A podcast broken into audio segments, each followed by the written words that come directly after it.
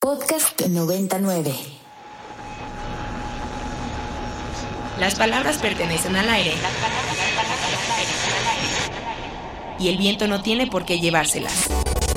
Con la llegada de los podcasts, la radio vive otra oportunidad. Esto es Segundo Aire. Conversaciones que el aire nos trajo, pero el viento no se pudo llevar. Todos los jueves encuentra un nuevo episodio con lo mejor de la propuesta cultural y musical de Ibero 90.9.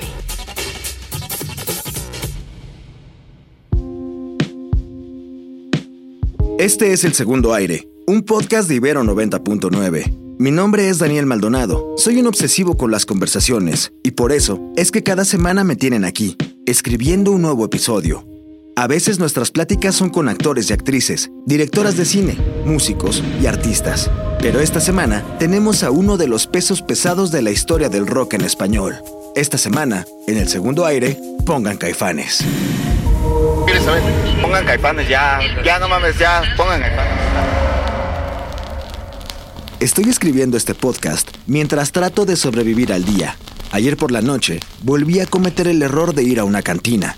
Todo tranquilo, pero llegué en bicicleta y regresé en taxi a mi casa. Aunque ahora sufro por mantenerme despierto en horas laborales, nunca me arrepiento por esas noches, cuando los duendecillos salen, donde la diversión te acompaña en cada paso. Esas noches de caifanes, donde sueño echarle kilos de jabón a la fuente de la Diana Cazadora, al mero estilo de los caifanes de Jorge Ibáñez y Oscar Chávez. Déjame tu guitarra para que me aviente una poema.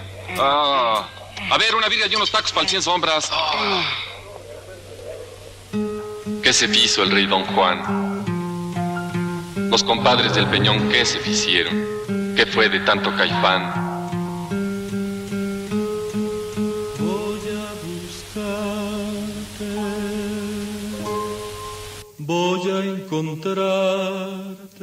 Pero ahora quiero hablar de otros caifanes, los de Saúl Hernández.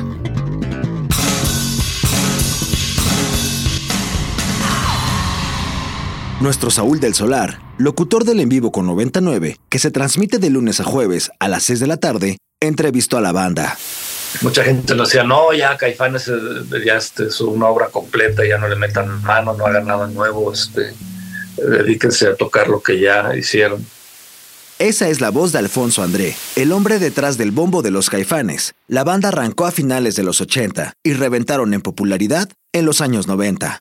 Después de más de treinta y tantos años de carrera, de haber creado un sonido inconfundible en la música latinoamericana y tras haber hecho que varias generaciones mexicanas y de otros lados hayan cantado Mátenme porque me muero, ¿cómo es para un artista crear más obra después de tu obra?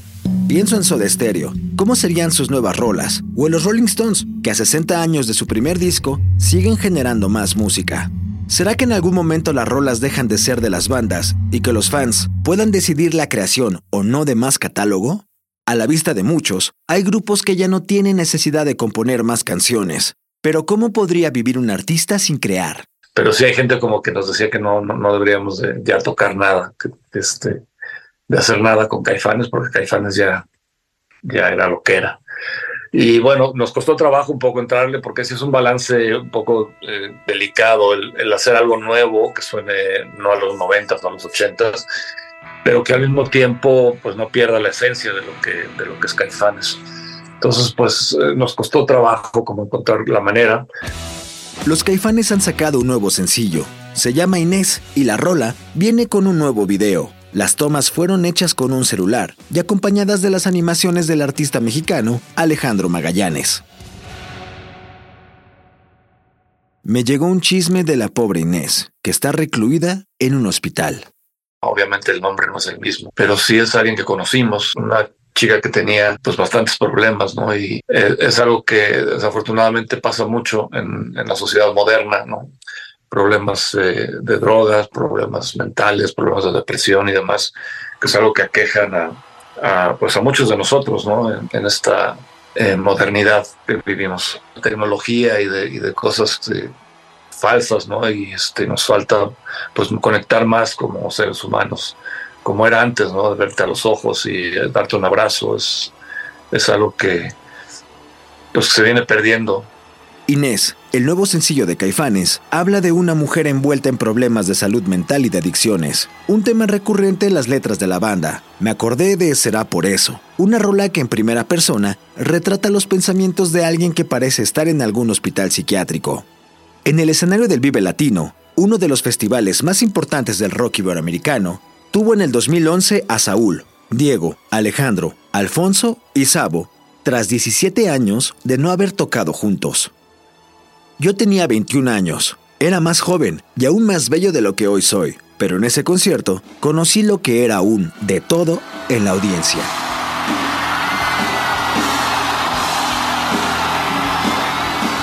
Veinteañeros como yo en 2011, treintañeros como yo ahora, cuarentones como mis amigos y un gran rango de edades estuvieron ahí, y es que todos tenemos o seremos el tío loco que en algún momento se clavó con los caifanes. Saludos a mi tío Genaro, que cuando todavía tenía cabello, imitaba el crepé que Saúl Hernández se hacía en la cabeza al estilo de Robert Smith.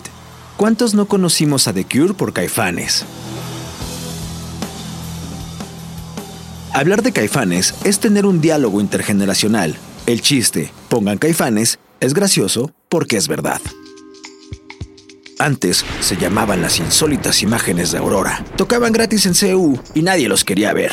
Esta es una especie de descalificación recurrente que mi papá ha hecho desde que descubrió mi gusto por esta bandota nacional. En otro episodio de Grandes Momentos Bizarros de la televisión mexicana, les presento a Verónica Castro echando a pelear al tri de Alex Lora y a los caifanes de Saúl. Tri y caifanes, ¿qué más quieren? ¿Qué más quieren en la vida? Ya los tengo a los dos. Fíjate nada más, una noche rock and rollera con dos supergrupazazazos, una super noche rock and rollera. ¿Cómo que no? Cada quien su rollo, cada quien hace su rock and roll y a fin de cuentas, pues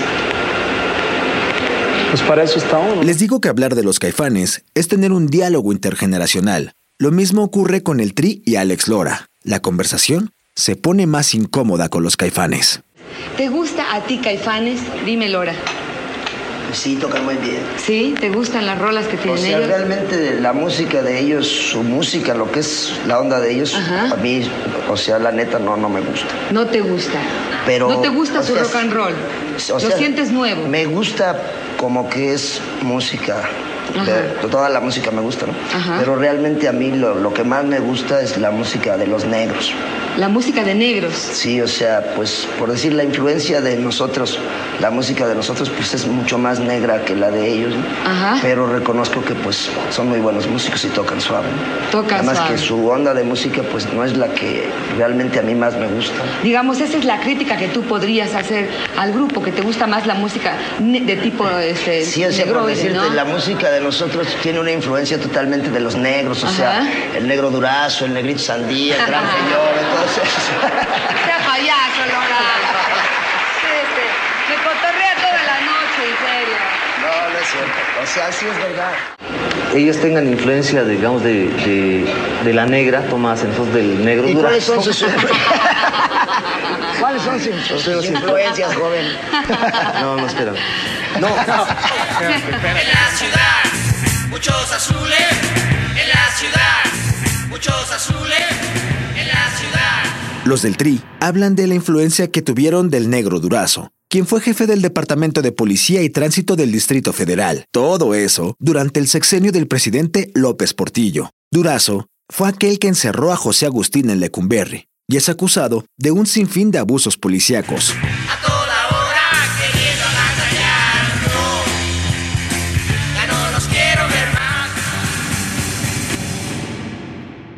Dato de trivia. ¿Sabía usted que el negro Durazo tenía una casa en Cihuatanejo que le llamaban el Partenón? Estaba hecha de mármol en la montaña de una playa y decían que su puerta era tan grande y tan particular que los rumores indicaban que se la había robado del castillo de Chapultepec. Son rumores, son rumores, son rumores. Y a todo esto, ¿por qué estamos hablando del negro Durazo? Ah, sí, por los estímulos y contextos que atraviesan a un artista, y como su creación permea a diversas generaciones, es decir, otros contextos y estímulos que pueden resignificar el trabajo de una banda como el trío Los Caifanes, a los que está dedicado este segundo aire. Hablando de contextos y sobre todo momentos, en 2024 Estamos platicando de una nueva rola de los caifanes, Inés. Pero esta es una de esas canciones que la banda había compuesto desde que eran las insólitas imágenes de Aurora, antes de Caifanes, antes de Jaguares, antes de la fama, antes de todo. ¿Cómo se enlata una canción por tanto tiempo? ¿Cómo se desempolva? ¿Y cómo una banda llega al punto de satisfacción necesario para poder publicarla? La canción siempre nos ha gustado mucho, pero como que no hacía clic de alguna u otra manera, no sabemos exactamente por qué pasa eso de repente. Pero bueno, ahora que este, regresamos después de la pandemia, que estuvimos prácticamente dos años sin poder tocar, nos juntamos a ensayar para justamente reiniciar actividades y desoxidarnos después de dos años fuera de, de los escenarios.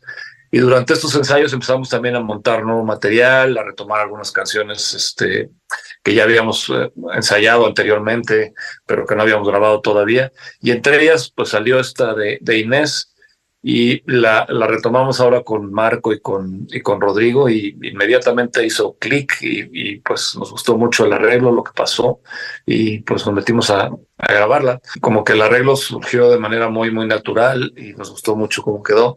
Y sí tiene ese sabor de, de, de caifanes eh, de antaño, ¿no? De, de caifanes, este, ¿cómo se dice? De este, pues sí, de del principio, ¿no? Justamente porque viene de allá. Es, es una canción que se, se, generó hace muchos años.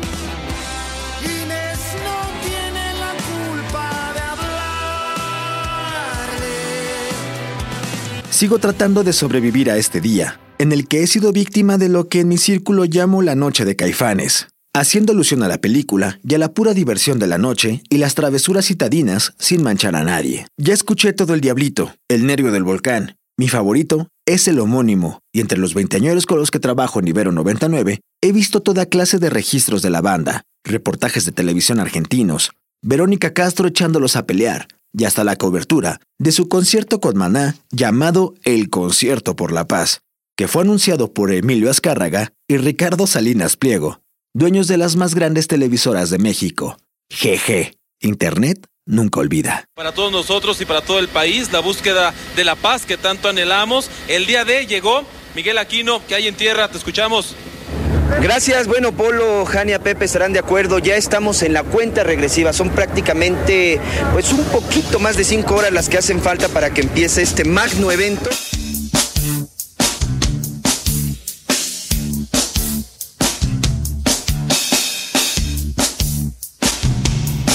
Caifán significa que viste o se arregla con mucha elegancia. ¿Qué Caifán te ves con ese traje morado? Hombre de los barrios bajos, de la Ciudad de México que en la década de los 60 se vestía con un sentido particular de la elegancia, con trajes, camisas y corbatas de colores contrastantes. Se arreglaba mucho el cabello, gustaba de los dientes de oro, las esclavas y los relojes relumbrantes, etc. Pero Caifanes también puede significar la banda de rock más grande de México, compartiendo Olimpo con los Tacubos y la maldita vecindad.